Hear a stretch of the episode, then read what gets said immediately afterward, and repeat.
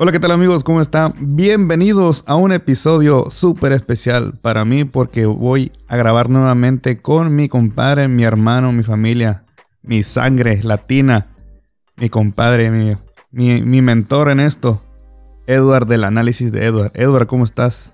¿Qué es lo que está pasando, Lino? Eso de mentor se escucha bien grande. Estamos, estamos ready. Siempre contento de estar aquí compartiendo el espacio. Y en efecto, es un programa súper especial, una dinámica diferente. Y un saludo a toda mi familia de allá de México y a toda Latinoamérica que siempre está pendiente a lo que, a lo que hacemos. Estamos ready para romperla, como siempre, hermano. Como siempre, una vez más aquí juntos. Sé que la gente me ha preguntado que, qué pasó con la reta latina. Le digo, no, sí sigue. Sigue, claro que sí, nada más.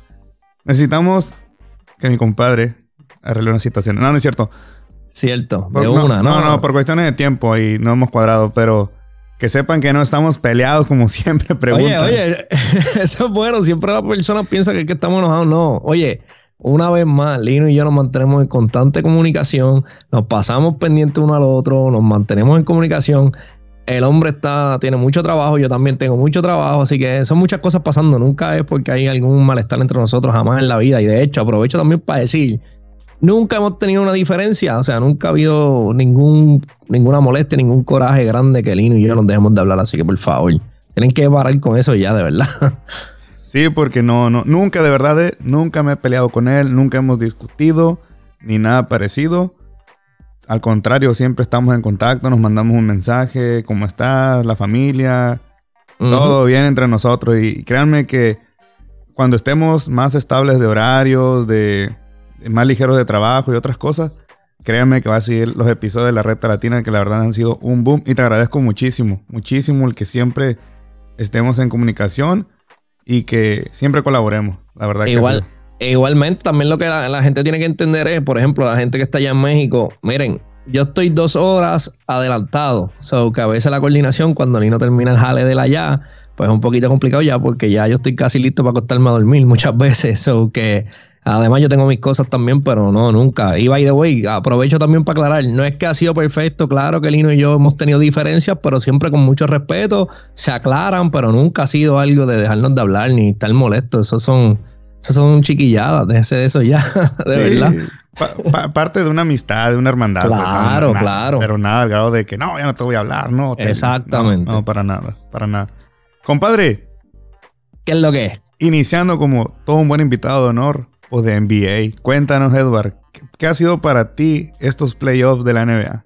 Tengo que reconocer que han sido competitivos, a pesar de que no estoy muy contento con varios equipos, porque teníamos, la, por lo menos yo tenía las expectativas bien altas. Y para entrar de lleno y hablar rápido del tema, a mí Golden State me preocupa más de lo que me da tranquilidad si me preguntas hoy. ¿Por qué? Es porque si genuinamente, yo vi el primer partido completo de principio a fin. Obviamente he visto otros partidos, pero ese primer juego yo literal fui a mis redes sociales y escribí como que Golden State gana en cuatro juegos a Memphis.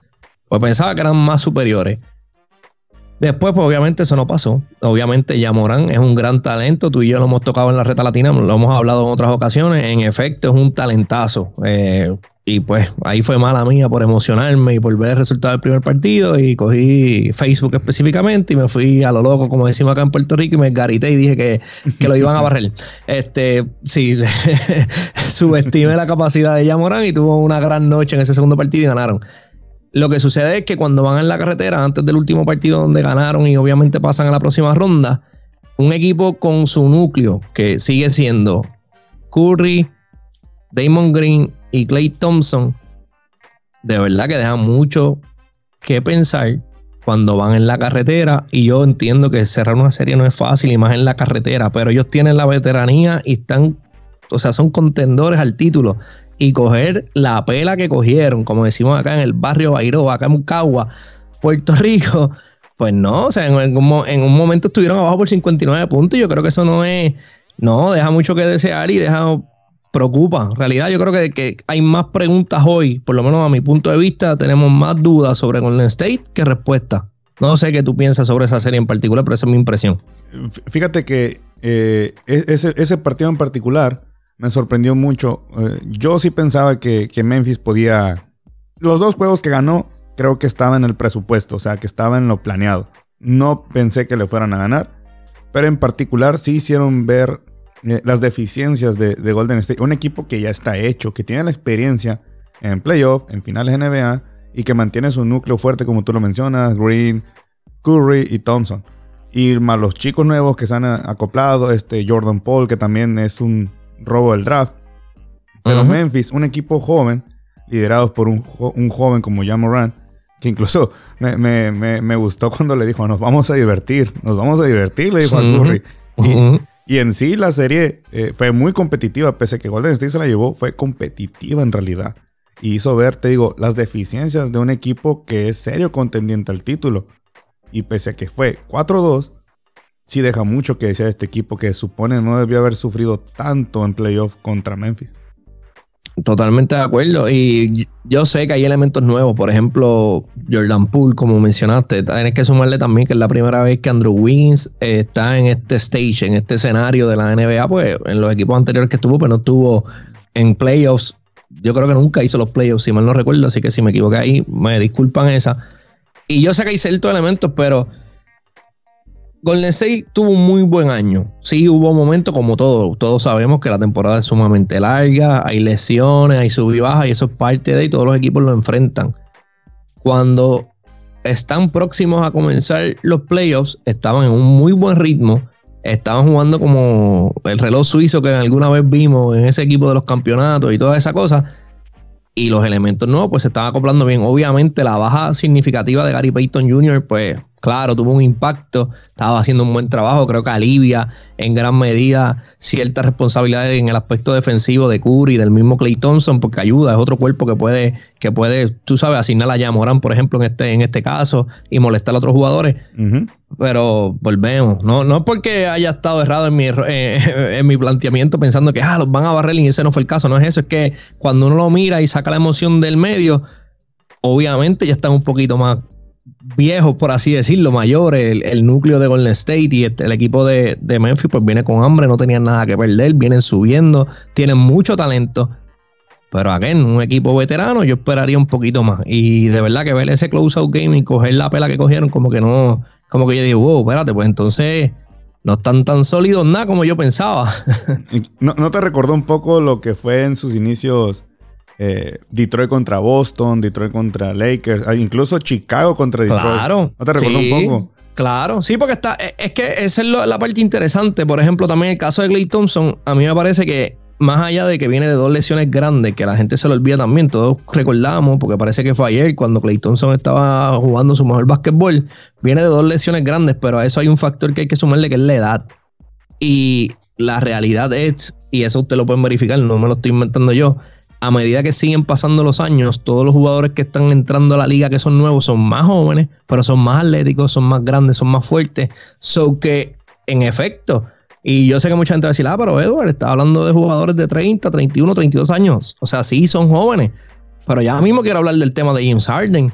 Ahí tiene otro ejemplo. James Harden es relativamente joven, pero ¿sabes qué, cuál es el problema? Que ya no puede dejar atrás a los jovencitos que están entrando a la liga, que lo pueden defender, y si se escapa, tienen la capacidad de recuperarlo suficientemente rápido. Y yo creo que sí está esta lucha de que ya, como dijo el, Brooks de, Memphis ayer en, su, en su Twitter, que decía, ellos saben que vamos por ello, ellos saben que todos los años vamos a estar aquí, nosotros somos el equipo joven y vamos a, a destronarlo. Y lo que está básicamente aludiendo a esto mismo que estoy planteando, como que, hey, ustedes ya están entrando en edad y nosotros estamos arrancando. Y ya estamos coqueteando con ustedes, so vamos por ustedes. Sí, mira, confirmando algo que tú dices, sí, a lo mejor tienen 32, 31, el núcleo de Golden State, pero los tres han estado en lesiones que los han dejado fuera de temporada. De acuerdo. O sea, e-, eso también la gente debe ver, que no han entrado totalmente en un ritmo de juego tan dominante como en su momento fueron los Splash Brothers junto con Draymond Green. Eso tiene mucho que ver. O sea, Clay Thompson sí está dando buenos juegos, pero, pero hey, viene de una lesión que no es fácil recuperarse mentalmente tampoco. Y están entrando en ritmo, pero no es justificación, ¿eh? No es justificación para un equipo ya tan hecho como ellos. Y también la realidad es que lo, lo como dijo ese gran cantante de allá de tu hermosa isla, de tu hermosa tierra, iba a decir isla, que siempre me confundo con Puerto Rico, de tu, de tu hermoso país, José José. Lo que un día fue no será. Exacto. Eh, sí, eventualmente el Prime estuvo ahí y yo sé que está esta melancolía. Es más, te voy a decir más. Yo vi la foto de la hija de Stephen Curry los otros días, que ya es un adolescente, y me sentí viejo, porque para mí fue los otros días que nosotros lo veíamos cada vez que yo ganaba un campeonato, ganaba un juego, que Curry la subía al podio para, para, la conferencia después del partido y ya la nena, la nena está más grande que yo, ¿tú me entiendes? So, sí, eh, y yo sé que está esa melancolía también, pero en efecto, están lo que un día fue no será. Así que no, no esperar que sea exactamente igual pues sería injusto de nuestra parte, pero sí preocupa porque normalmente un equipo veterano, y de hecho, en ese partido que estamos haciendo referencia donde perdieron, ellos arrancaron el juego de la manera correcta, a mi punto de vista. Los primeros 5 o 6 minutos del partido ellos estuvieron ahí. Y literalmente Memphis casi no fallaba los intentos del canasto y como quiera Golden State estaba a 3, 4 puntos. So que hicieron parte del trabajo, no lo pudieron mantener. Yo creo que también Memphis tiró un juegazo ese día. Yo creo que nadie pensó que en ese primer cuarto iban a tirar casi perfecto. En algún momento se supone que, tocaran tierra y, fueran humanos. No pasó, no pudieron recuperarse, pero al final, un equipo veterano, yo esperaría que hubiesen podido manejar mejor la situación. Y a lo mejor mucha gente va a decir, ah, pero qué importa, como quiera pasaron. No, y de acuerdo, están en la próxima ronda. Hay que ver si en efecto materializan y logramos ver lo que en algún momento pensamos que íbamos, que íbamos a ver. Un equipo en Golden State, no exactamente igual que cuando éramos eh, los equipos de campeonato, pero bastante similar que puedan seriamente competir por el título. Si me preguntas hoy, Lino, no, no creo que ganen el campeonato. Ah, tanto sí. Sí, a ese nivel no. Bueno, sí, a ese nivel no. Pero oye, compa, hermano, Sí, señor. No te sientas viejo, porque entonces yo me siento viejo. Tranquilo, tranquilo. estamos plenos y jóvenes y guapos. Tranquilo, tranquilo. No es para tanto, no es para tanto. No, viejos los que se están haciendo ellos. exacto, exacto. exacto. Buen punto, buen punto. Oye, ¿y qué piensas ahorita que mencionas a James Harden? Que nuevamente el proceso vuelve a quedarse fuera, hermano. ¿Qué piensas tú de eso? Tú y yo hablamos de esto. Y yo recuerdo, y no lo voy a hacer con la intención de ni de montártela, como decimos acá en Puerto Rico, ni de vacilarte. Pero hablamos aquella vez, y yo recuerdo que tú me mencionaste que entre ese cambio, tú entendías que Filadelfia salía mejor. Porque vencimos, no jugaba, bla, bla, bla. Y yo recuerdo, y, pueden buscar el, audio donde yo le decía a Lino, no, pero ¿sabes qué? Es que, al final del día Brooklyn no va a depender de vencimos, va a depender de Kevin Durant, que es el que va a decidir qué es lo que va a pasar. Lamentablemente, como dije hace un ratito, yo sé también que James Harden viene de una lesión del hamstring. Los que juegan béisbol van a entender esto mucho mejor que cualquier otro deporte. Y con respeto a todos los demás deportistas y atletas de alto rendimiento. Un pelotero le puede decir a usted que cuando se le lastima un hamstring, le coge años recuperarse. Porque es una lesión incómoda, toma mucho tiempo, es, difícil recuperar y, y tratar de alcanzar lo que alguna vez uno tuvo en términos de explosividad y reacción. James Harden, al igual que muchos de los jugadores de Golden State, como discutimos hace un ratito, está entrando en edad. Más esa lesión. Si tú me preguntas hoy, no creo que esté al 100% todavía de su hamstring.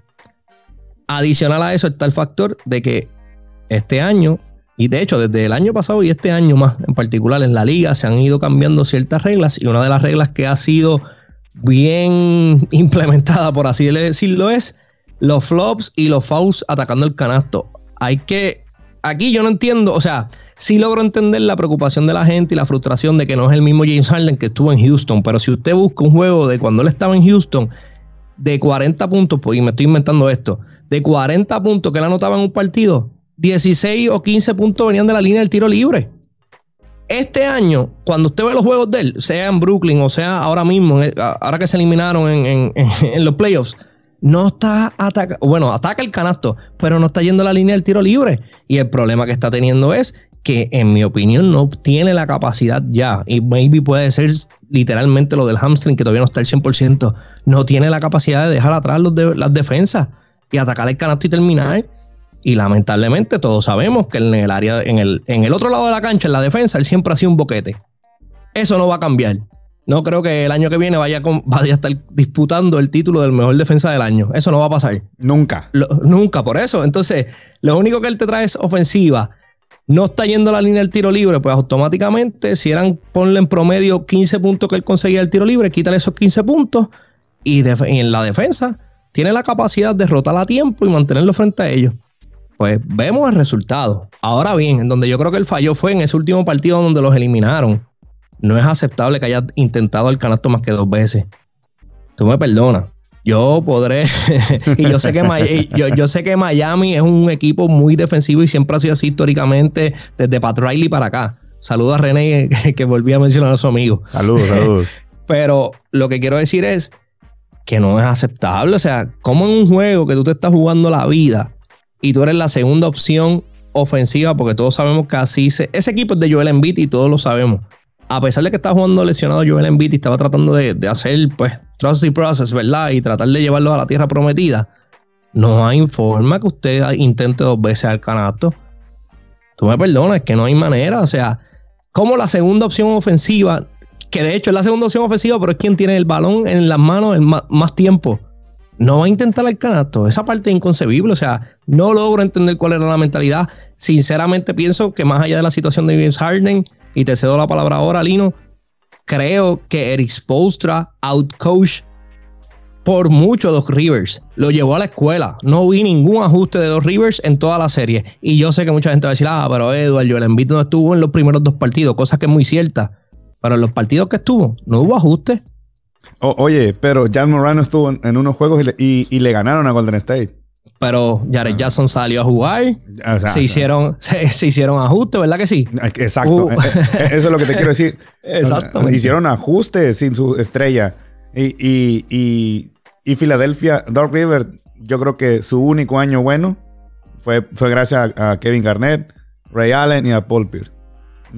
exactamente, al super equipo que hubo antes del super equipo.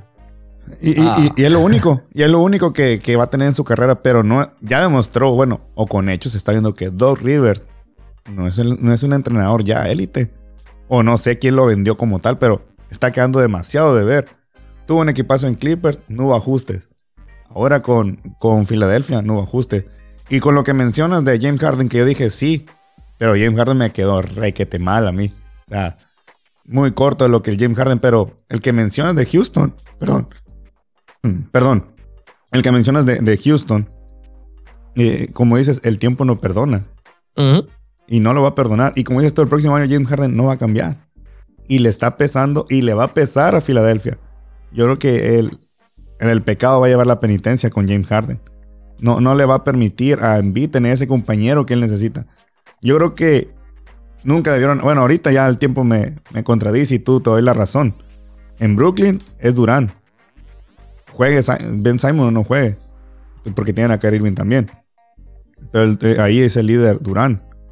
Pero en Filadelfia, el núcleo que dejaron ir por Harden. Yo, yo te lo dije, pagaron demasiado por James Harden. Eso es cierto, usted lo mencionó. Y de hecho, quiero, porque sé que estoy siendo bastante exigente con dos Rivers, eh, mi percepción de lo que yo vi en esos últimos partidos no hubo mucho ajuste. Le quiero dar el beneficio a la duda también. Hay que recordar una cosa, y volviendo a lo que acabaste de tocar la situación que ellos estaban enfrentando y viviendo con Ben Simmons fue muy difícil. Llevan literalmente casi dos años bregando con la situación desde que Atlanta los le eliminó aquel día y Joel Embiid salió y hizo los comentarios que hizo y Dos Rivers dijo lo que dijo. Y yo sé que ese circo mediático y toda la situación ha sido drenante para ellos. Y esa parte yo la puedo entender. Ahora bien estamos hablando de que ese cambio ocurrió en febrero y estamos jugando en mayo. Exacto. Se lesionó, se, lesionó Danny Green, lo entiendo, un defensor del perímetro.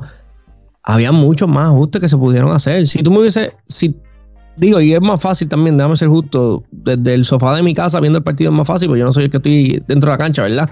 Exacto. Eh, lo que sí es que, mano, tienes que, mira, en ese último juego donde Miami los eliminó, él trajo del banco a Milton, una opción ofensiva. De hecho, hasta el tercer quarter, para mí, quien los mantuvo en juego fue él. Y, los y lo trajo del banco porque no tenía opción. Y era porque realmente en esa segunda mitad, Harden estaba. Harden afectó más y le hizo más daño al equipo que lo que ayudó. Totalmente de acuerdo. Y sin quitarle mérito a Miami, que by the way, Jimmy Butler y compañía tiraron un juegazo. Que según estoy mencionando lo que pudo haber hecho Doc Rivers, si yo soy Eric Spolstra en la próxima serie, cuando Kyle Lowry esté disponible para jugar, yo lo traigo en la segunda unidad, yo lo traigo del banco. Pero eso sería yo. No creo que vaya a pasar, pero yo lo consideraría seriamente. Porque imagínate una, imagínate una segunda unidad con Lauri, Tyler Hero, Oladipo. Hmm, y deja a Max con, con Vincent empezando y Jimmy Butler y Iván Adebayo. Olvídate que yo arranqué el juego. Pero ese sería yo. Pero volviendo a lo de, a lo de Filadelfia, sí quiero darle el beneficio a la duda a los Rivers y a la gerencia y a la organización completa. Porque sé que llevan dos años trabajando la situación de Ben Simmons. Igual, hasta cierto punto, no le puedo dar el beneficio de la duda completo porque el cambio se hizo en febrero y estamos hablando que usted está jugando en mayo. Ha pasado tiempo suficiente y ya se supone que los roles y responsabilidades de ese equipo hubiesen estado asignados. Y si en la serie o en un partido en particular están pasando cosas que uno no esperaba, pues se supone que para eso usted es el coach y haga ajuste. Mi humilde opinión. Oye, entonces, ¿en qué momento tú, tú dirías, ya no le doy el beneficio? ¿Cuánto tiempo le das de beneficio a la duda a Doc Rivers entonces? Eh, no, yo creo que ya, o sea, ya de, no sé, hay muchos rumores, supuestamente los Lakers estaban interesados, que querían que pedirle permiso para ir a entrevistarlo, no creo, no sé, pues ya salió también el dueño del equipo o alguien, el gerente general, no recuerdo quién fue, vi las expresiones y vi hasta el video por la televisión donde salió y desmintió eso, dijo que no, que Dos Rivers va a ser el dirigente el año que viene, que no, no hay hecho. No sé si fue que lo dijo, pues porque era lo correcto decirle en el momento, el tiempo dirá lo que sí es que definitivamente, y tu punto, que creo que por aquí que va la pregunta, no creo que esté considerado, considerado ahora mismo parte de la élite del coaching en la NBA. Ahora mismo no, tiene que probarse. ¿Y cómo lo prueba? El año que viene tiene que hacer algo radical. Si quiere, que si quiere volver a estar en la conversación. Si no, auguro que pronto no creo que vaya a ser dirigente, maybe gerente general en algún equipo, consultor, pero no creo que vaya a dirigir por mucho más tiempo. No, no tengo el dato de con quién se formó Doc Rivers como, como asistente para a la postre volverse entrenador, pero quiere decir que el amigo de René, el amigo de René, Pat Riley, es mejor maestro y, lo aplicó este Eric Spolstra llevándolo a la escuela a Doc Rivers. por mucho, por mucho. por eso entiendo ahora por qué René está, está sentido con, su amigo. Saludos al buen René. Hermanazo.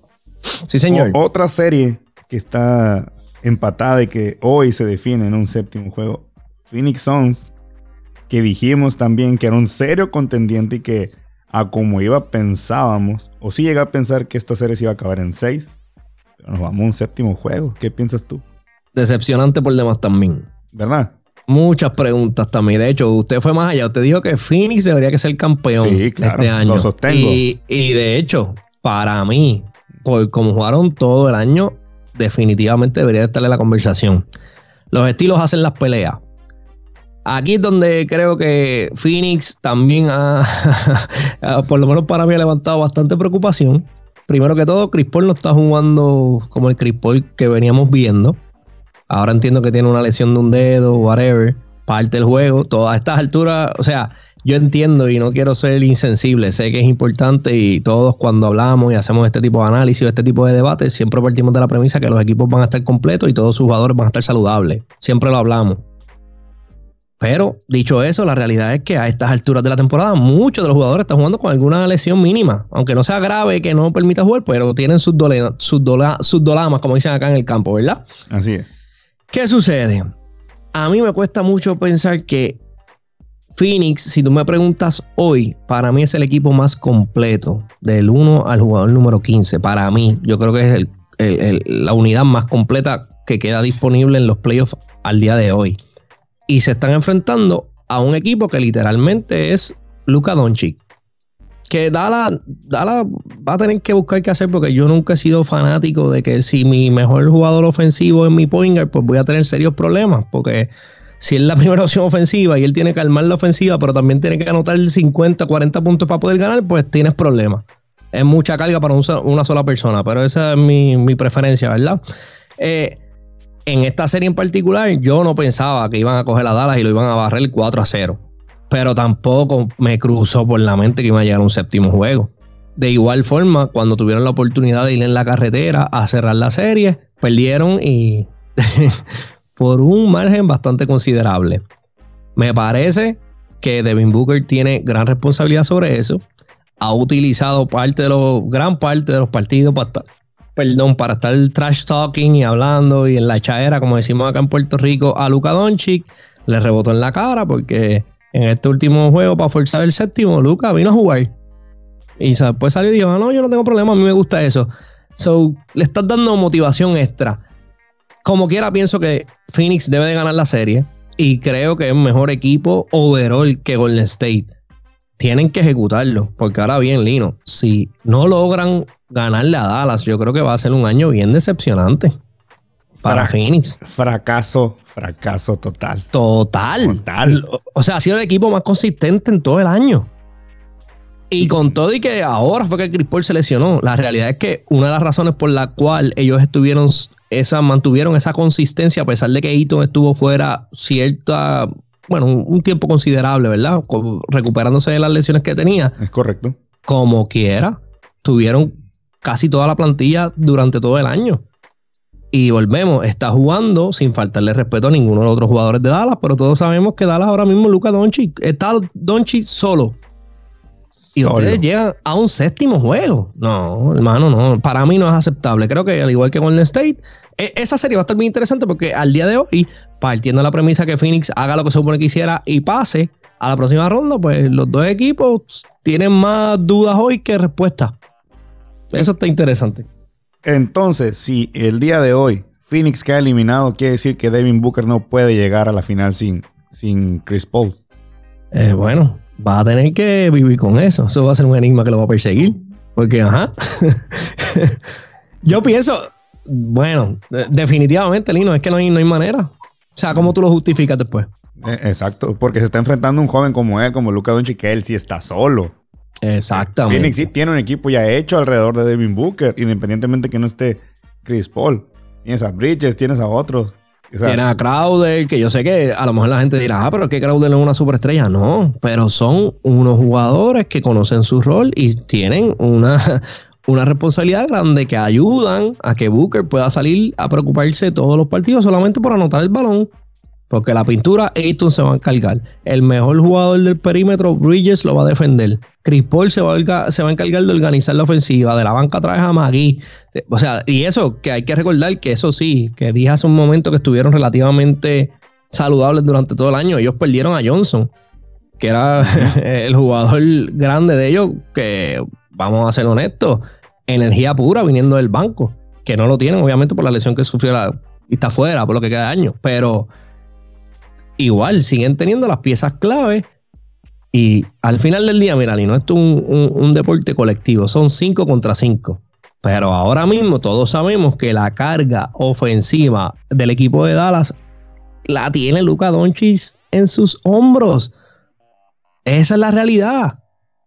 Y me, y me parece bien preocupante que 5 contra 1, y no es literal, pero figurativamente hablando, estén pasando tanto trabajo.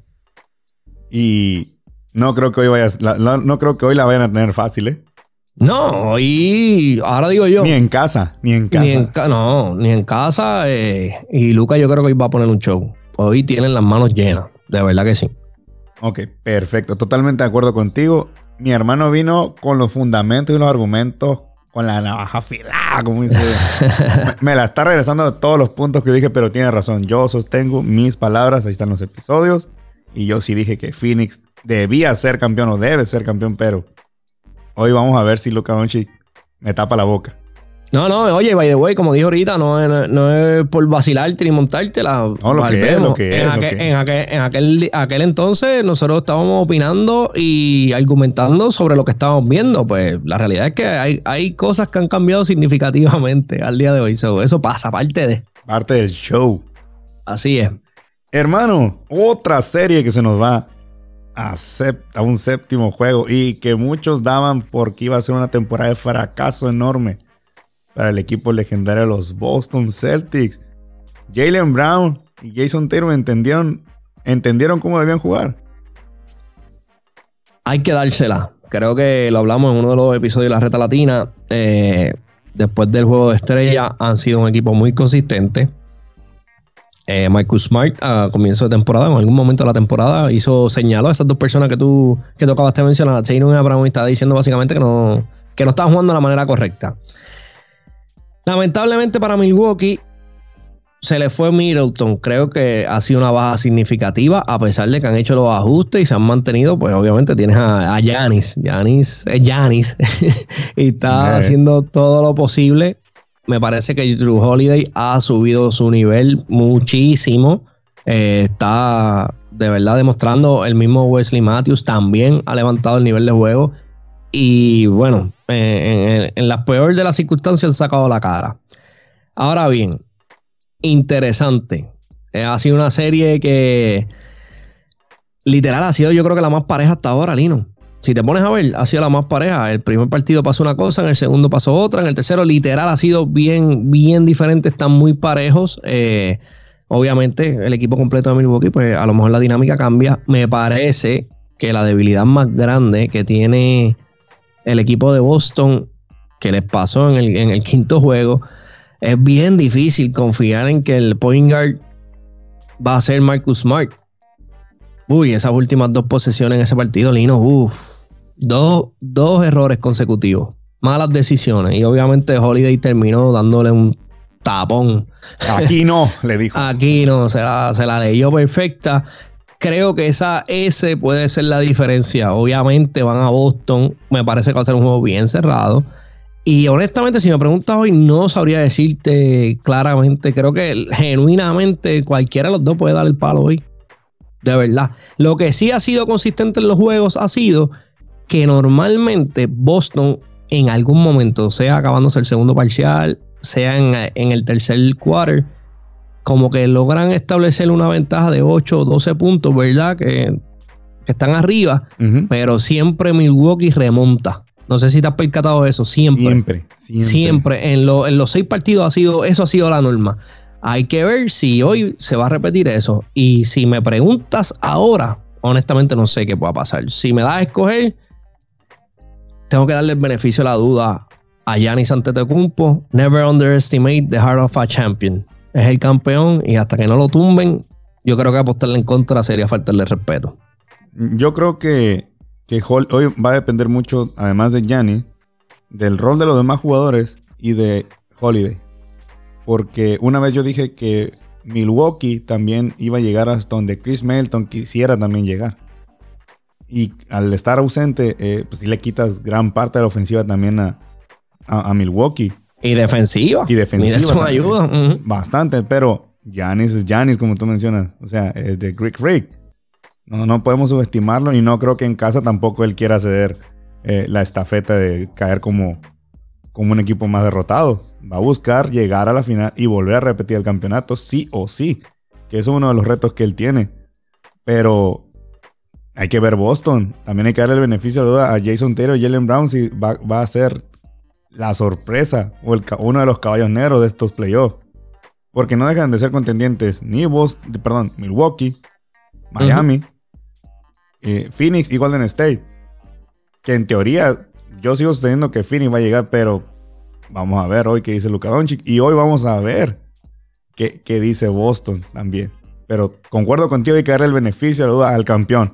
no, yo, yo, si me preguntas hoy, creo que puede ir either way, vuelvo y repito. Pero no, yo voy a Yanis. Yanis debe buscar la manera de ganar, sí o sí.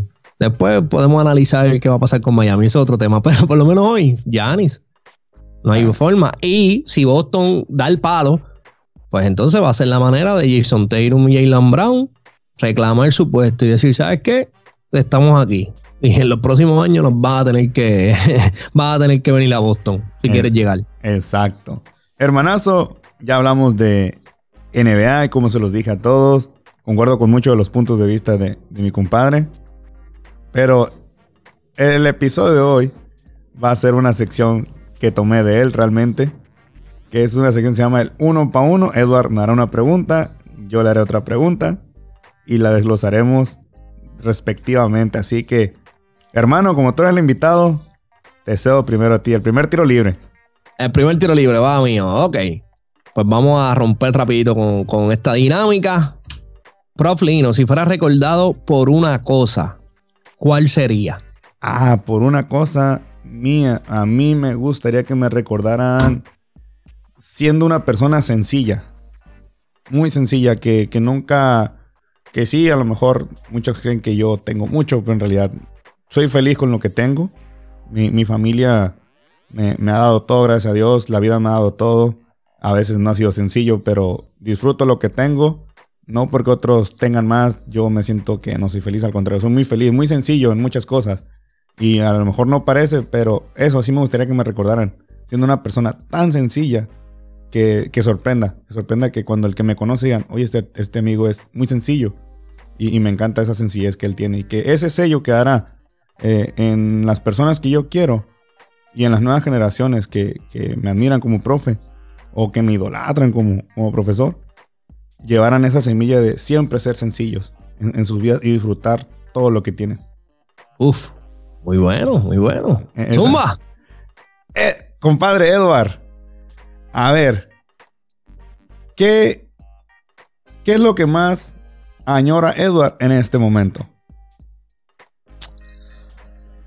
Añoro. Eh, wow. Yo creo que todos añoramos a ser feliz y, estar tranquilo. Eso yo creo que sería mi, contestación.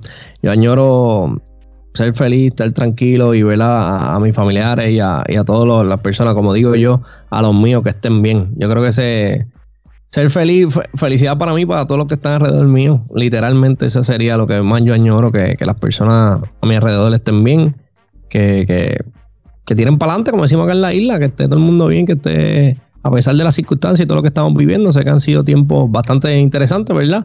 Pero que todo el mundo esté bien, que todo el mundo esté feliz, que todo el mundo siga trabajando en lo suyo y, se empujen a ser mejor y alcancen sus metas. Esa sería lo más cañoñor ahora mismo, Lino, literal. Me, encantó la respuesta. Sabía que ibas a sacar el corazón en esa respuesta. Entonces, ya que estamos en esta, voy yo otra vez. Va, dale, dale. ¿Cuál sería o mejor dicho, ¿cuál es la historia más graciosa que toda tu familia cuenta sobre ti? sí, hay una muy, muy, muy buena. Mi mamá platica mucho y mi papá platicaba mucho que yo me creía Hulk, el hombre verde. ¿Oh, sí? sí, porque una vez yo estaba, pues, chicuelo y yo estaba probando un, un taco, me acuerdo. Entonces yo llegué y mordí el taco simulando que estaba muriendo, no sé, algo. Algo de la película, de la serie de Hulk. Entonces yo grité, soy Hulk, el hombre verde. Y no, hombre, pues desde ahí, desde ahí, bueno, ya no lo ha platicado mi mamá, pero, y, pero cada oportunidad que tenía, no, él se creía Hulk y que no sé qué. Y, no, hombre, y un profesor que estaba, el profesor Silvino, creo, si no me recuerdo, no se lo olvida, nunca se lo olvidó. Oye, y te, crees Hulk. Y yo, anda, qué ver, ya de grande, obviamente, ¿no? Qué, vergüenza que mi mamá platicara eso, pero ese es algo muy divertido que mi mamá platicaba siempre. Él se cree Hulk y, gritaba. Ya soy Hulk, el hambre verde. Y es verdad, es verídico eso. El día que, que no conozca a tu mamá acá, te, va a platicar. Él se crea Hulk. Entre otros personajes que yo me pegaba mis, mis alucinadas, ¿eh? Porque yo era fan de las máscaras, de los muñecos, no hombre, o sea, ¿cuántos muñecos no tuve yo? O sea, que mi papá me compró a mi mamá. Pero esa es una historia muy divertida que, mi mamá cuenta siempre. Qué brutal, qué cool, qué cool. No, y si vieras la foto de chiquito, más te ibas a reír, te ibas a imaginar. Dice, Adelino así, no, hombre. Por la eternidad te ibas a reír de mí. Real, real, real. Estaba súper gracioso, muy buena, muy buena. sobre esa línea me toca a mí. Sobre esa línea. Eh, ¿Cuál fue la travesura de niño que, te atrapó o te torcieron, como decimos acá, y que tus papás te dieron la tunda de tu vida o la regañada de tu vida? Teatre, Lino, son tantas que podemos hacer un podcast este, oh, entero. Sí, no, fueron, fueron muchas, fueron muchas. Eh, obviamente cuando pequeño. Eh, wow. ¿Eras muy travieso? No, demasiado, demasiado. Yo, lo que pasa es que ahora, por lo menos tú conociste una versión ya, ya hecho, súper pulida de, de, mi persona, ¿no? Pero cuando, cuando pequeño yo era bien travieso, bien travieso. De hecho, en, el barrio, las personas de acá de Cagua, de Bonneville específicamente, que escuchen esto, se van a reír mucho porque yo era el líder y llegó un punto que hacíamos tantas y tantas maldades y como yo era como que el que lideraba el grupo o siempre estaba metido en, el, en el centro del revolú de la situación, ¿verdad? Ah, yo llegó un punto que mi papá, yo era el que las pagaba todas, así no fuera idea mía. todo lo que sucedía, todo lo que sucedía alrededor de las calles donde yo me crié, eh, papi, una vez literalmente mi papá me sentí y me dijo, ¿sabes qué? Así no haya sido tú. Este, si pasa algo y a mí me llega la queja, tú vas a cobrar, tú vas a ser el responsable. Y recuerdo un día que, voy a, voy a mencionar este específico, fueron tantas, pero en ese mismo día, pues, por ese día fue que me aprendí, ahí fue que poquito a poco fui cambiando mi, mi, comportamiento. Ese día en particular, en la tarde normalmente mi mamá no, durante el tiempo de escuela, en la semana, de lunes a jueves, mi hermanita y yo no podíamos salir a jugar. O sea, jugábamos dentro de la casa después de la escuela, pero nos tenían restringido, ¿verdad? Entonces en los viernes, cuando llegaba el fin de semana, pues nos daba un breakcito, era más flexible. Nos dejaba salir a jugar, correr bicicleta, interactuar con los vecinitos y nuestros amigos. Ese viernes en particular, eh, los mis amiguitos querían ir para el parque, un parque de pelotas de béisbol que estaba cerca de, donde yo me crié. Y yo decidí no ir y me decidí quedar en la casa y corrí bicicleta frente a casa y después entré y me puse a jugar videojuegos. Los muchachos se fueron para el parque y allá se pusieron a tirar piedras a una casa que colindaba con, uno de los files del parque, creo que era el, el de Phil, si mal no recuerdo. Y obviamente le pegaron una ventana, rompieron una ventana, hicieron un revolú. Y la persona conocía a, los padres de los muchachos y conocía quiénes éramos, todos, aunque yo no estaba. Y fueron y dieron la queja. Y mi papá me regañó y me castigó a mí. Y ese día yo no estaba por nada aquello. O, sea, ni, cerca estabas. Ni cerca. De las pocas veces que no estuve. Y como quiera, y ese día fue que me miré y me dijo, a mí no me importa si estés tú o no estés, me dan una queja, tú eres el que vas a ser responsable. Literal. No, cuando pequeño yo era bien travieso, Lino. de verdad. Oh, yo estaba al garete. ¿Quién te viera? O sea, yo conozco a Edward ya hace dos años y yo lo veo tan tranquilo, muy divertido, muy alegre, muy, muy chévere. Y ahorita que me estoy diciendo esto, yo no me, no me lo imagino haciendo tanta travesura. Es más, mira, te voy a decir otra más y mala mía para seguir, porque si no nos quedamos aquí. Yo era tan y tan travieso cuando pequeño que ya yo estaba grande, yo estaba estudiando en la universidad y pues para las personas que no lo sepan, acá cuando yo fui a la universidad, yo me crié, soy nacido y criado en el área este de, de la isla de Puerto Rico, en Cagua, área este, ¿verdad? Yo me voy a estudiar para el oeste de la isla, en el recinto universitario de Mayagüez. Y bueno, yo estoy estudiando, yo creo que yo estaba en segundo año de universidad, de mi bachillerato, si mal no recuerdo. Este fin de semana yo bajo del área oeste, bajo a, visitar a mi familia acá en Cagua, al área este de la isla. Y mi papá me está haciendo el chiste, ¿verdad? Me está haciendo el comentario de que la vecina, una de las vecinas nuestras de allí, de donde yo me crié, en la casa de atrás, lo saludó, le preguntó por mí y mi papá le dice, no, Eduardito está muy bien, Eduardito está estudiando en Mayagüez. Y literal, la, la contestación de la vecina, te la voy a decir como ella se lo dijo a mi papá, le dijo, que Eduardito está en dónde. No, sí, él está estudiando allá en Mayagüez, ya lleva un año, le va muy bien, qué sé yo. Y la vecina miró a mi papá a los ojos y le dijo, ¿quién lo diría con lo hijo la gran puta que era? a ese nivel de, de tan travieso y tantas maldades que yo hacía en mi casa. Un saludo a Olga, así que si escuchas esto, Olga, un abrazo. Pero a ese nivel. Lo tienen que escuchar esto. Pero sí, hemos cambiado, evolucionado. Digo, mi esposa todavía diría que me faltó crecer, pero eso es otro tema. Eh, eh, no hablemos de eso ahorita. La invitamos a un podcast y lo dialogamos. Exacto. Hermano, te toca. Voy para allá, voy para allá mencióname a las tres personas más influyentes en tu vida y cómo te impactaron.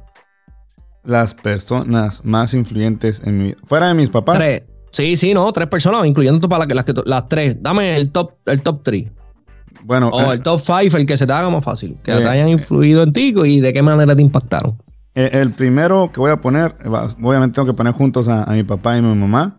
Claro. Que, que obviamente de, niño no ve uno y de joven, pues menos, ¿no? Porque te quieres comer al mundo. Pero conforme igual, como dices tú, vas creciendo, te vas dando, te vas dando cuenta de las lecciones de la vida y, otras cosas, te das cuenta que entre tus locuras, tus sueños, tus errores, tus, logros, tus triunfos, eh, quien siempre está ahí eh, es, es, tu papá y tu mamá. O sea, y aunque se ríen de ti, te tiren a loco, o sea, siempre tienen una palabra de aliento para decir, hey, tú puedes, creo en ti. Si eso quieres, adelante. O sea, ahora que no tengo mi papá, no, bien, bien me decía, te vas a acordar de mí, cabrón. y, sí es cierto, me acuerdo mucho de él y ahorita que gracias a Dios tengo mamá todavía, valoro mucho sus consejos, incluso hasta sus regaños. Obviamente a nadie le gusta que lo regañen, pero los valoro porque digo, esto a la postre me va a llevar a donde yo quiero llegar, ya sea de maestro, podcaster, youtuber, etcétera, sobre duela, me va a llevar allá. Porque son siempre los que van a estar. Y el día que no estén, sé que me van a dejar bases para enfrentar la vida. Bueno, de ahí, ¿quién te puedo decir yo? Eh, yo te podría decir Adriana. Adriana me dio un rumbo en mi vida increíblemente que yo, ahora que estoy con ella, salgo con ella y nos hemos conocido más, me doy cuenta que me ha ayudado a conocerme a mí mismo, me ha ayudado a encontrar un rumbo y, darme cuenta que yo estaba, eh, no estaba en buen momento, no dejaba ir a mi papá, entre otras cosas. Y gracias a ella ha sido como que, mira, tú puedes ser mejor. Yo quiero ayudarte a que brilles, que te valorices, te priorices. Entre tantas cosas que le agradezco mucho la estabilidad que tengo y gracias a ella. Todo lo que tengo ahorita en, felicidad es gracias a ella. En estabilidad es gracias a Adriana, que me ha impactado demasiado en mi vida. Eh, de ahí te puedo decir que Rafa, Rafa eh, es mi amigo también y ha estado de siempre. Hemos vivido lo que fue la pandemia, fue horrible para ambos. Eh, no voy a entrar en mucho detalle porque tendría que hablar de la vida de él y pues respetarnos. No, no, estamos claros. Pero nunca quitamos el dedo del renglón y siempre dijimos, al final del camino vamos a ver la luz, güey. Eh, la vamos a librar, vamos a poder. Y, y, siempre me ha dicho las cosas como son y nunca me han dado con, con rodeos, ¿no? Nunca me dice lo que yo quiero escuchar y siempre me lo dice por mi bien. Y del podcast me ha dicho, tú puedes y la vas a romper y entre otras cosas, ¿no? Ellos, tres, eh, obviamente también un servidor con el que estoy hablando. Y no importa el lugar, ¿eh? No es porque sí. Edward, quiero que lo sepan. Edward ha sido mi amigo, mi hermano. Y a pesar de que no lo tengo, nunca lo he conocido así en persona tal cual no he tenido todavía el gusto de estrecharle la mano, pero sí sentir en el corazón esa estrechada, ese abrazo. Nunca se me ha rajado. Siempre le pregunto algo y ha estado para mí desde esa publicación. O sea, nos hemos hecho tan amigos y es de los pocos que yo un día podré decir con orgullo, él me echó la mano en todos los aspectos de mi vida. Y, otro más que puedo decir, pues son mis profes de, educación física. El profe Chava, el profe Salvador Robles, eh, el profe Horacio, eh, entre otros, profe Pablo, que en paz descanse, eh, entre otros maestros, ellos me han echado mucho la mano, han sido mi inspiración para ser profesor de educación física.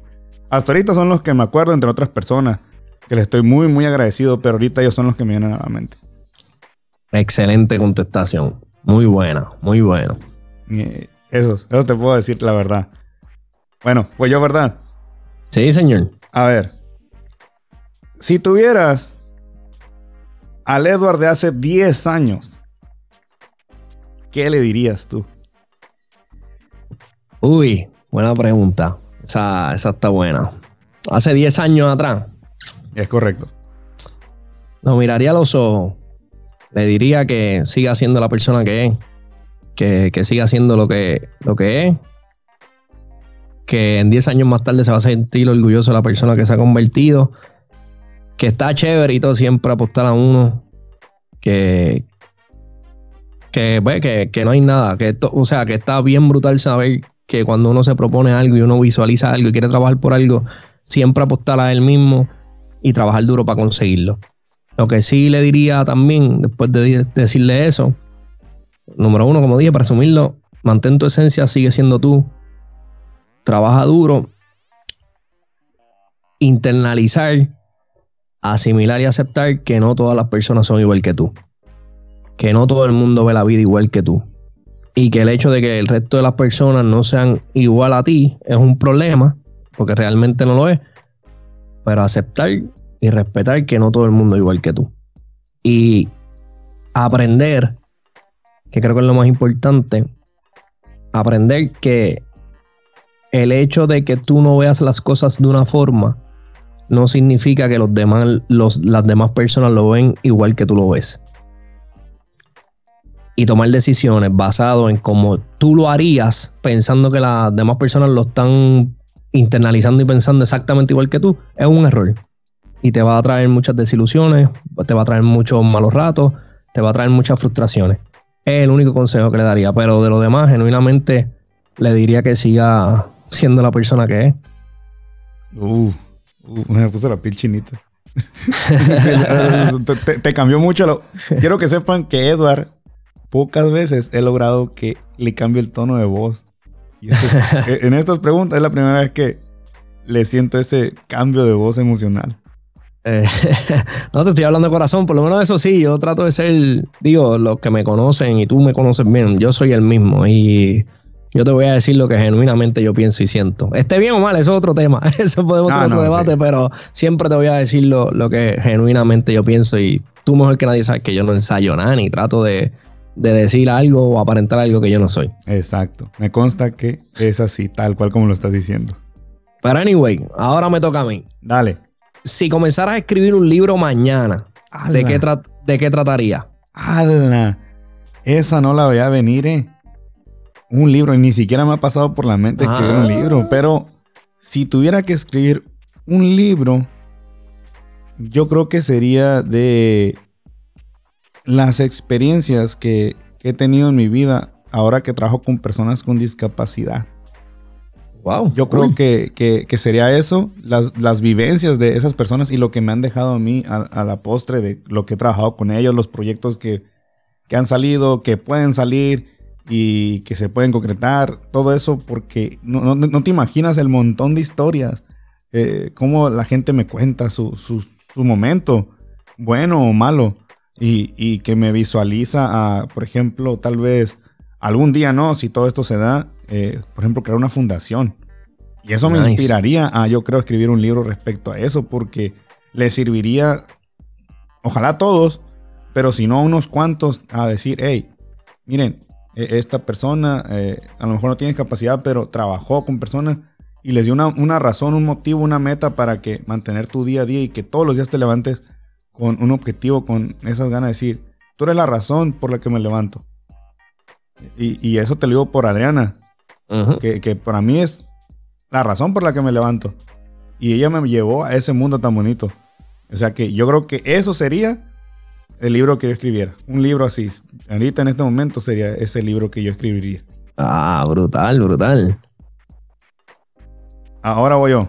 Sí, señor. ¿Por qué? ¿Por qué elegiste entrar al mundo del podcast? ¿Qué te, qué te, ¿Qué te llena a ti el, ser un podcaster? Pues mira, sinceramente, eh, yo creo que, digo, tú lo sabes, pero las personas que están escuchando, eh, en uno de mi, en mi primer episodio, creo que cuando yo subí el, proyecto, que arranqué el proyecto del análisis de Edward, entro en todo ese detalle. Pero para resumir y contestar tu pregunta, yo he estado envuelto en los deportes desde los ocho años. A mí me apasiona y me gusta mucho el deporte a todos los niveles. Y en muchos de mis trabajos no sé, la gente me tocaba temas de deporte y a mí me, encantaba sacar tiempo, por ejemplo, a la hora del almuerzo, estar hablando toda la hora de LeBron James es mejor que Jordan o viceversa, o hablar de Messi o lo que fuese, de todos los deportes.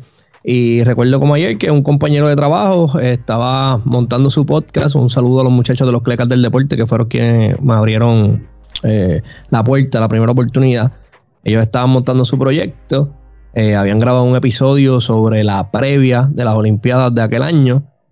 Que no recuerdo el año ahora, no lo voy a mencionar para no fallar.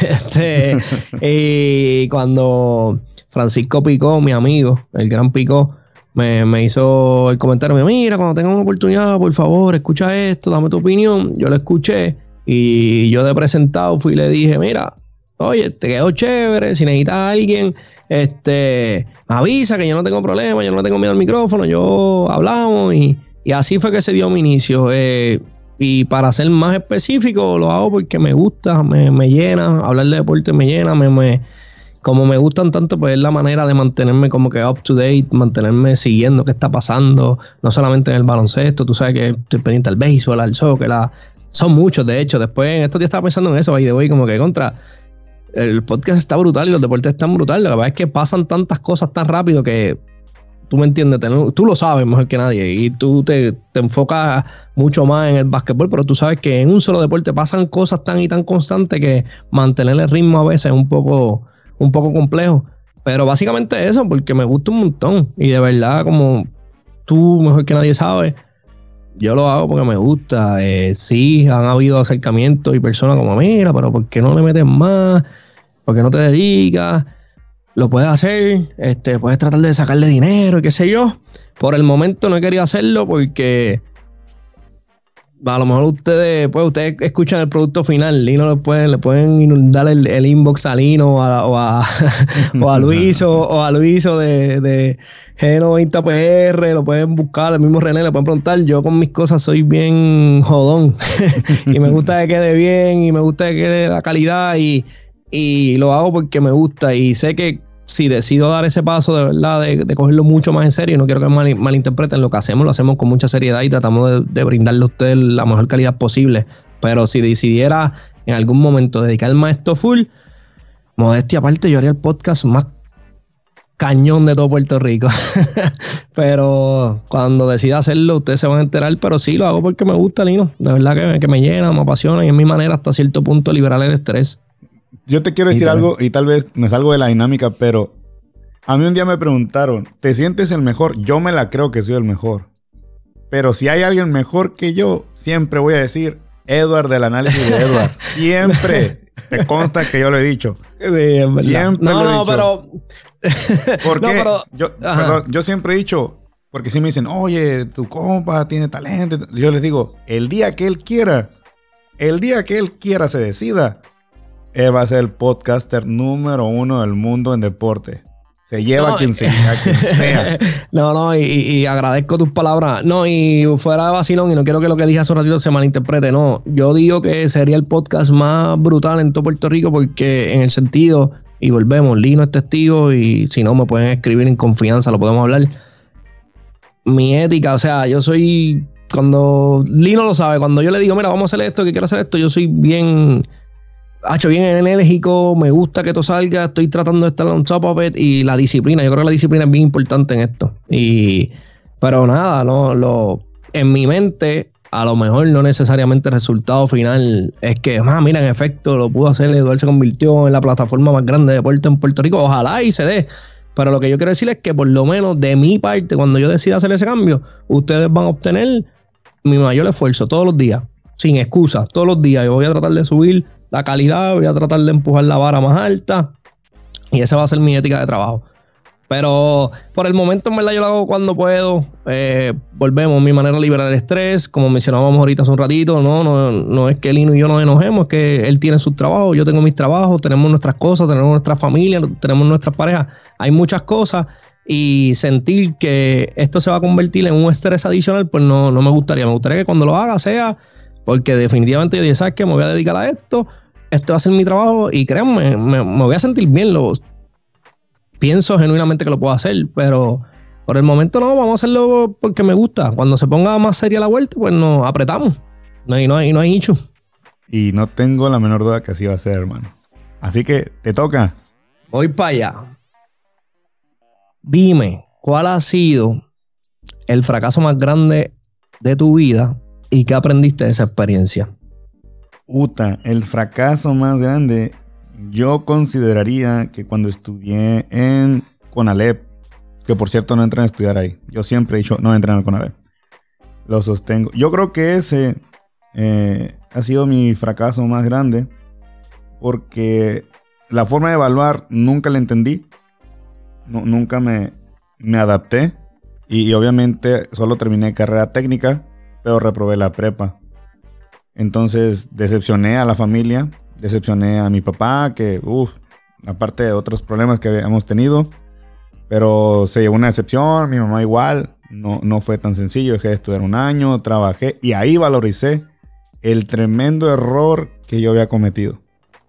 E, el no aplicarme tanto en esa forma de, de evaluar, en no estudiar más, no estudié lo suficiente para pasar esos exámenes Creo que pasé unos cuantos nada más, pero me quedé corto. No logré. Mi papá buscó la solución. Y prácticamente era, era repetir la prepa. Eh, te digo, me dieron mi, título de, carrera técnica. Dejé de estudiar un año y me puse a trabajar. En lo que yo también ubicaba que, pues, que quiero de mi vida, que voy a estudiar, que voy a hacer. Valora, órale, gánate un peso. Y, y sí, Sí, definitivamente ahí aprendí la lección grande, muy, muy grande. Y, a, la postre me era muy pesado el trabajo donde estaba. Demasiado, te cambiaban el horario. O sea, decía yo, no, esto no es vida. Y todo por, por no aplicarme en la escuela. Entonces un día un señor en el trabajo me dijo, ¿tú qué haces aquí, morro? Me dijo. Pues, estoy trabajando, pero estoy cansado. No, no, no, ¿tú qué haces aquí? Me volvió a decir. Y yo como que no sé qué quiere que le diga, ¿no? Y me dice, tú deberías estar estudiando, me dijo. Tú tienes, estás, estás joven, estás entero, tienes a tu familia, tienes todo. ¿Qué haces aquí? ¿Sabes qué haces aquí? Perder el tiempo, me dijo yo. No, pero no, no por unos, por unos pinches pesos. ¿Tú crees que este trabajo es bien pagado? No, esto no es para ti. Ponte a estudiar, échale gana. Discúlpate con tu papá, con tu mamá. Pero regresa a la escuela. Yo estoy aquí porque yo arruiné mi vida. Yo tomé malas decisiones. Tú solo cometiste un error, me dijo. Vete, vete, no tienes nada que hacer aquí. No, pero que, mira, si no te pagan nada, vete. Va a ser la mejor inversión de tu vida que te largues en este momento, me dijo. Así me dijo ese señor, yo me quedé.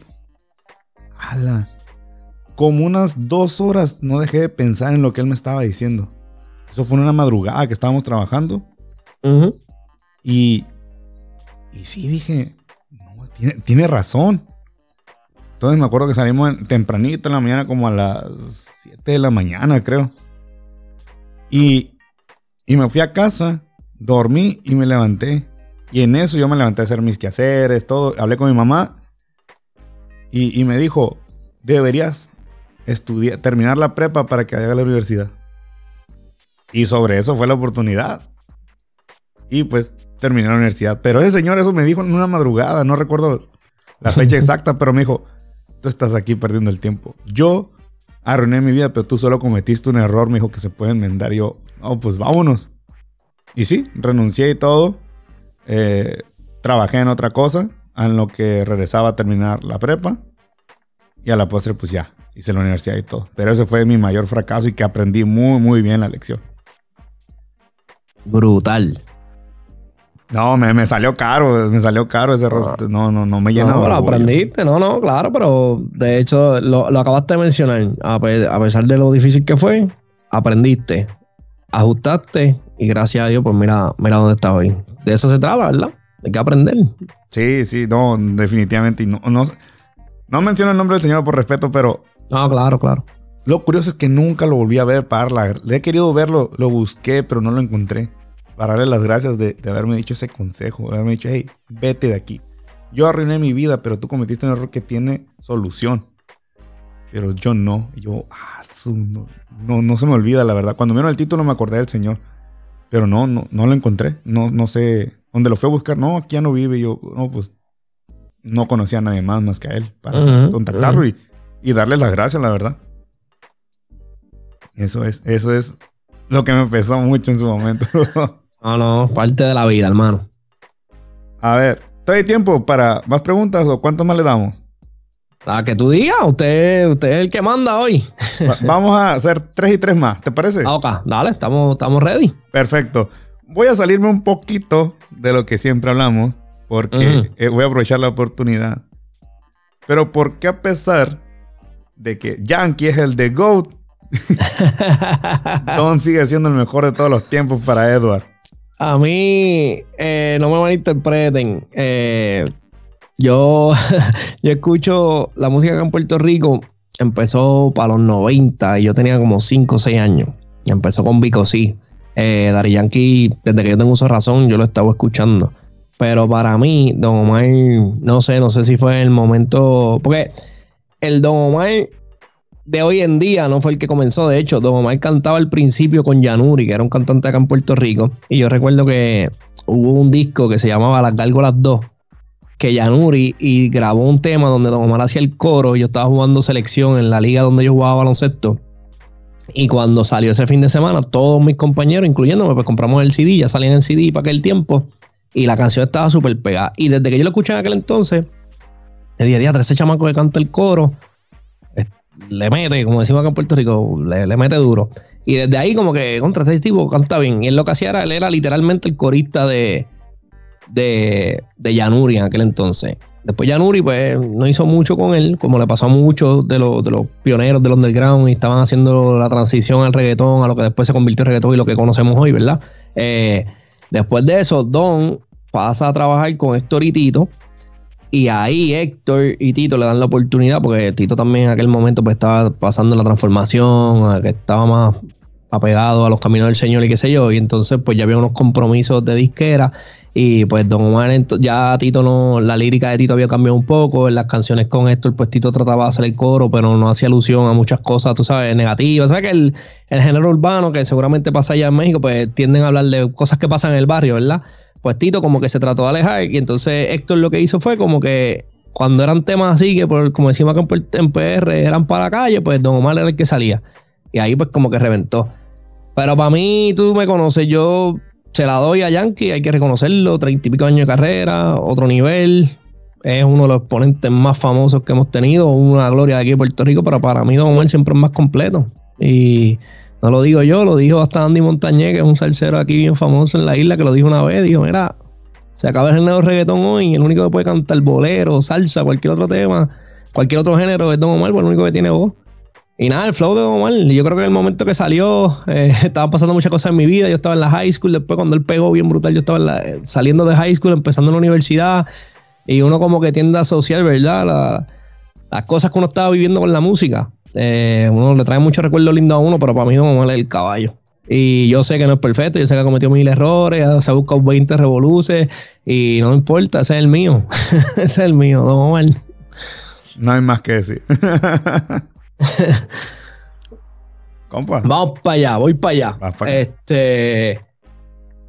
A todos nos pasa esto, Lino. Pero dime, ¿cuál ha sido algún, incel, algún insulto, perdón, debo decir, que tú hayas recibido que hoy tú te sientas orgulloso de que te lo hayan dicho? No sé si estoy haciendo sentido. Que, a ver, eh, ¿Algún, algún insulto o algo que tú a lo mejor percibiste en algún momento que era un insulto y ahora tú miras para atrás y tú dices, ¿sabes qué? Mira, yo me siento orgulloso de eso porque en verdad la persona a lo mejor no lo expresó de la manera correcta, pero mira, ¿no?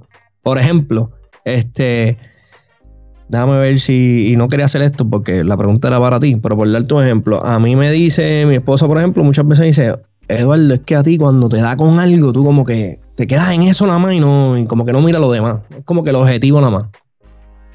No sé si me explico. es como que, a, lo mejor en el momento uno lo entiende como, pero ¿por qué a ti te molesta esto? Pero no me, no me lo está diciendo mal. Es como que, mira, eso está cool, pero tú me entiendes. Algo así, algo que alguien te diga, como, mira, una característica que como que, no es que te critiquen, pero como que te la señalan y tú a lo mejor lo cogiste de la mala forma y después como que, ah, pero espérate. Mira, a lo mejor la persona que quería decir esto y fíjate, yo me siento orgulloso de ser así. Eh, me dijeron, puta, me han dicho muchas cosas, ¿no? Entre una de ellas es... no vas a poder. ah. No vas a poder. Ese, el no puedo, no vas a poder. Híjole. Oh. me, me. motiva. Me, motiva. me motiva mucho. E, esa es una de las cosas que muy plebe. Tú no vas a poder. Tú no vas Yo lo entendía como que tú no vas a ser nadie, pues. Tú no vas a ser nadie. o sea, yo sentía que me decían, a tal tiempo tú vas a ser uno más del montón. Tú, tú no puedes, o sea, no eres capaz. Para mí eso era, ah, no voy a poder. Ok, te voy a demostrar que sí voy a poder. Y otra es, eh, yo creo que sería el, ve el carácter que tienes. ve el carácter que tienes. Acabo de, perdón, de, de subir un episodio que hablaba de, de eso, de las emociones con un profe. Y él decía que no es el carácter que él tiene, a lo mejor es, es una persona débil porque lo domina su temperamento. Y, me doy cuenta que he sido débil, pero también me, decía mucho mi papá, pero es que si no tuvieras ese carácter y eso que te dicen que no vas a poder, no, no sería, no lograrías, nunca hubieras logrado lo que estás logrando ahorita. Eso envía a mi papá. Y, y otros amigos me han dicho, si no fuera por eso, no fueras tú quién eres ahora. Porque tú, tú has sido capaz de aprender. Tú tienes ganas de aprender, tú tienes ganas de, de salir adelante, de brillar. Tú tienes ganas de ir más allá. Te visualizas, quieres algo en grande, pero aprendiste que te tienes que regularizar, que todavía me falla, ¿eh? todavía me falla, a veces me gana todavía el temperamento. Pero porque hay una razón. ¿Me entiendes? O sea, los que me conocen y me quieren, me quedo satisfecho si entienden el por qué yo reacciono así. Ya no pido que el mundo me entienda porque jamás, jamás ya aprendí que no. Y lo que te, lo que te enseñé hace poco de un video, pues de en qué me debo de enfocar, lo, estoy poniendo en práctica para que no, aparte de que ya me, motive, pero ya no me gane el, explotar. O sea, hacer las cosas más, más yo, más alegre, el lino que tú conoces. En realidad, el lino que es alegre, sencillo, humilde, el que me caracteriza. Porque ese soy yo. Ese soy yo realmente. Yo no me considero un hombre malo, ni mala persona. Pero defiendo, defiendo mi, mi esencia, defiendo mi persona. ¿Me entiendes? Entonces, cuando a mí me dicen, me dicen, no puedo, qué bien carácter que tienes, y que siento que tú me atacaste, me ofendiste, ok, no voy a reaccionar, no voy a reaccionar para pegarte y todo, y, pero así como tú me quedo con esa idea, todavía me, me gana el, esa persona me dijo esto. Mm, pero estoy en ese proceso. Más sin embargo, cuando regreso a ser yo, estoy orgulloso de lo que he logrado. Porque demuestro que sí soy capaz. Ya. E, eso, eso durísimo, es. Durísimo. Voy yo. Sí. Voy yo. Ya, vas dos y voy para la segunda yo, ¿verdad? Eh, sí, no, ya exacto, queda la, no, ya llevamos dos cada uno, ¿no? Queda una y una. Yo no sé, fíjate, zumba. No, no, yo tú llevas dos, yo voy para la segunda. Voy para la segunda, sí, es verdad, pues yo empecé, mala mía, mala mía. Mm, entonces, a ver, va. Eh, no, esta la voy a guardar para el último mejor. Ok. Este, tú ahorita, eh, tú, tú, tú, cómo te visualizas en, en cinco años? ¿Cómo te visualizas tú en cinco años? En cinco años. Cinco años voy a tener 41. Ya, tres. Va a estar viejito ya. Este. este. Me, visualizo en salud. Eh, siguiendo, o sea, como dije ahorita en una de las contestaciones, tratando de seguir manteniendo mi esencia, tratando de seguir dando lo mejor de mí, tratando de estar ahí para las personas, para los míos y para los que me necesiten, tratando de hacer el bien. Pero nada, que a cinco años me, me espero estar en salud, lo más importante, es seguir en salud y seguir, y seguir haciendo lo, que hago. En todo, en lo profesional, en lo personal, estar bien. En cinco años espero con el favor de Dios seguir bien, lo más importante. Así me visualizo en cinco años, fíjate, Lino. Me, encantó la, la respuesta, la verdad. Eh, me gusta cómo te ves en cinco años y que antes de esos cinco años o en cinco años, antes de esos cinco años, podamos vernos en persona. A mí me gusta. Ah, no, de una, eso está, eso está en agenda. Tú lo sabes que tan pronto cuadremos esa vueltita bien, eso va, eso está ya, eso ya está asegurado. Asegurado. Hermano. a la última, ¿verdad? Me toca a mí la última ya. Y supongo que va a ser un bombazo a lo Edward. No, fíjate, fíjate, voy, a, cerrar, voy a cerrar de una manera amena, de verdad. Este, dale, dale, dale. hoy, hoy, lo hizo, hoy lo jugué al revés, tengo que, que, admitir que lo jugué al revés. Quise entrar como que con las más personales y las más, las más sentimentales al principio para terminar en, una nota alta y contento. Así que nos vamos con esta. Si tú te ganas mañana 10 millones de dólares, ¿en qué lo gastarías? En una fundación para personas con discapacidad. Durísima la contestación. En una fundación para unas personas con discapacidad. Adriana, Adriana está acumulando puntos un montón. Trátalo bien hoy. Lo digo porque sé que muchos a lo mejor, ah, este güey va a poner su estudio, este güey va a ser productor. No, no, no, sí. Sí quiero, sí lo añoro, pero hay, hay personas que necesitan más que un, estudio. Entonces yo creo que a eso me iría. Duro. A, una, a eso que te menciono. Qué duro, qué duro. Adriana, apunta eso por ahí. Ha apuntado el chulo. Es el chulo de Baja California Azul ahora mismo. Me toca cerrar. Zumba. Yo, yo sí tenía una pregunta ah, un poquito más emocional. No, zumba, zumba, tranquilo. Eh, tú, hoy por hoy, ¿qué, ¿qué mensaje le darías a tus hijas? A mis tres hijas. Que les quede de herencia toda la vida. A mis tres hijas, yo les diría que, que sean personas de bien. Que sean personas de bien, que busquen la manera de siempre tener un impacto positivo en, la vida de los demás, en el mundo donde viven. Que sean personas como tú dijiste hace un ratito con mi, con mi pregunta, que hagan cosas que la hagan de corazón. Y lo más importante, que cuando hagan algo, lo hagan sin esperar nada a cambio. Que yo sé que se escucha clichoso, que parece un poema, pero genuinamente, y yo hablaba con mi esposa el otro día sobre esto, yo le mencionaba, no hay satisfacción y no hay una emoción tan cabrona, y mala mía que hable malo, que normalmente no lo, no lo, hago, pero quiero darte la, la, contestación como la siento. No hay satisfacción tan cabrona que genuinamente uno hace algo de corazón y, y hacho, no recibir nada a cambio. Que literal tu satisfacción sea, mano, pude aportar, ayudé, hice lo que quería hacer y, y salió algo positivo sobre eso. Y no fue nunca porque, ah, voy a hacer esto para ver si recibo esto a cambio. No, de verdad. Y, yo creo que eso sería lo primero que le diría. Y lo segundo es, más allá de hacer las cosas de corazón y no esperar nada a cambio, es que siempre hagan las cosas correctas, ¿me entiendes? Haga las cosas bien, haga las cosas honestamente, sea recta y defienda su pensar.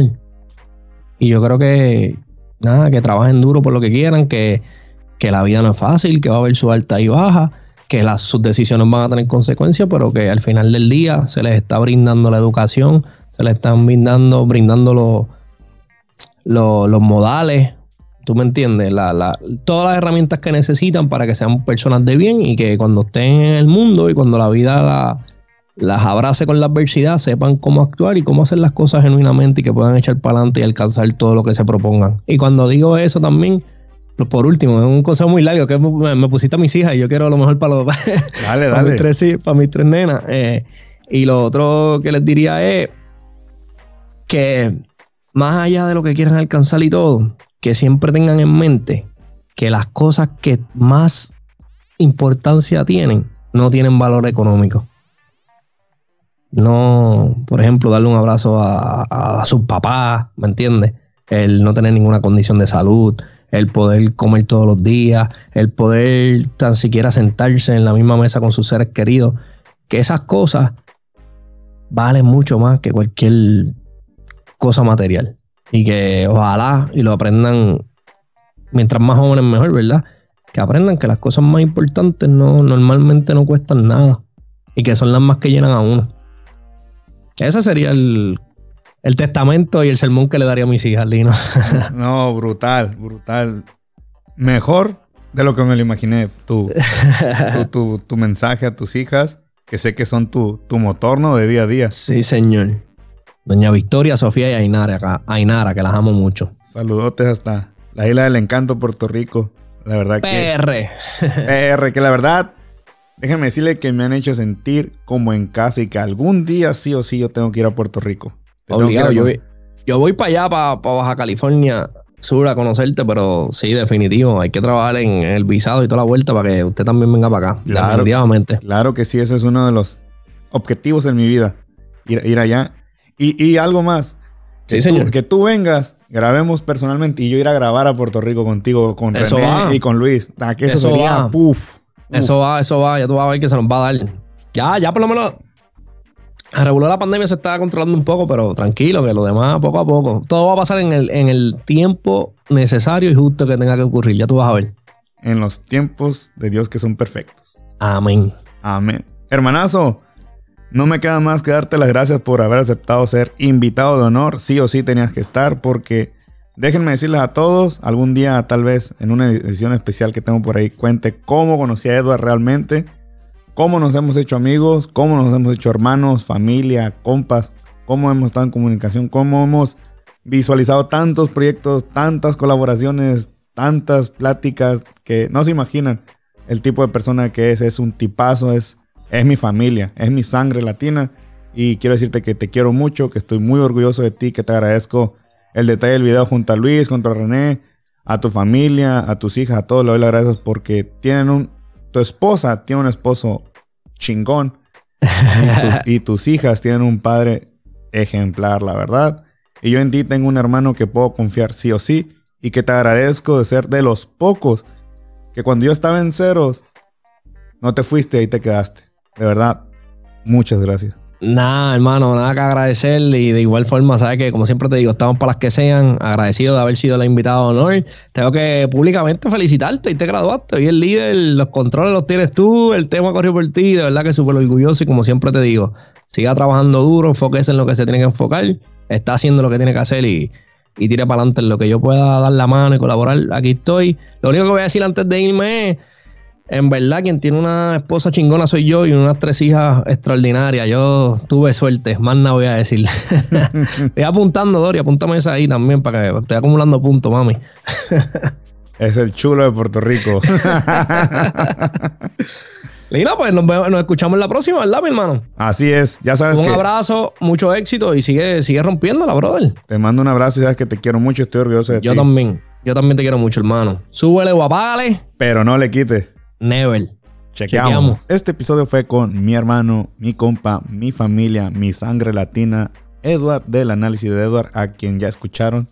Estoy muy, muy agradecido con él, también con Luis, con René y con toda la gente de Puerto Rico que me sigue y que me escucha. La verdad, los quiero mucho. Un abrazo enorme. Este episodio lo pueden escuchar en Spotify, Apple Podcast, Google Podcast, Anchor FM, iBox para toda la gente de España. Ya saben que los quiero mucho. Les mando un abrazo. Yo soy el Profino y ya sabes que súbele o apágale, infórmate y ponte trucha. Este episodio está patrocinado por nuestros amigos de City Salad La Paz, que la verdad tiene una variedad muy rica en ensaladas, hamburguesas, entre otros productos de calidad. Un personal capacitado con atención digna que se merece cada consumidor. Visítalos en la ciudad de La Paz, en Plaza Náutica, Abasolo, esquina Colima, Colonia Manglito. Llámalos para tus pedidos al 612 14 6 12 12.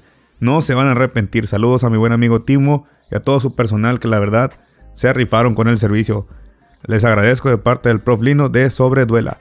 No se lo pierda, vayan a City Salad. No se van a arrepentir y hay que ponernos fit ya.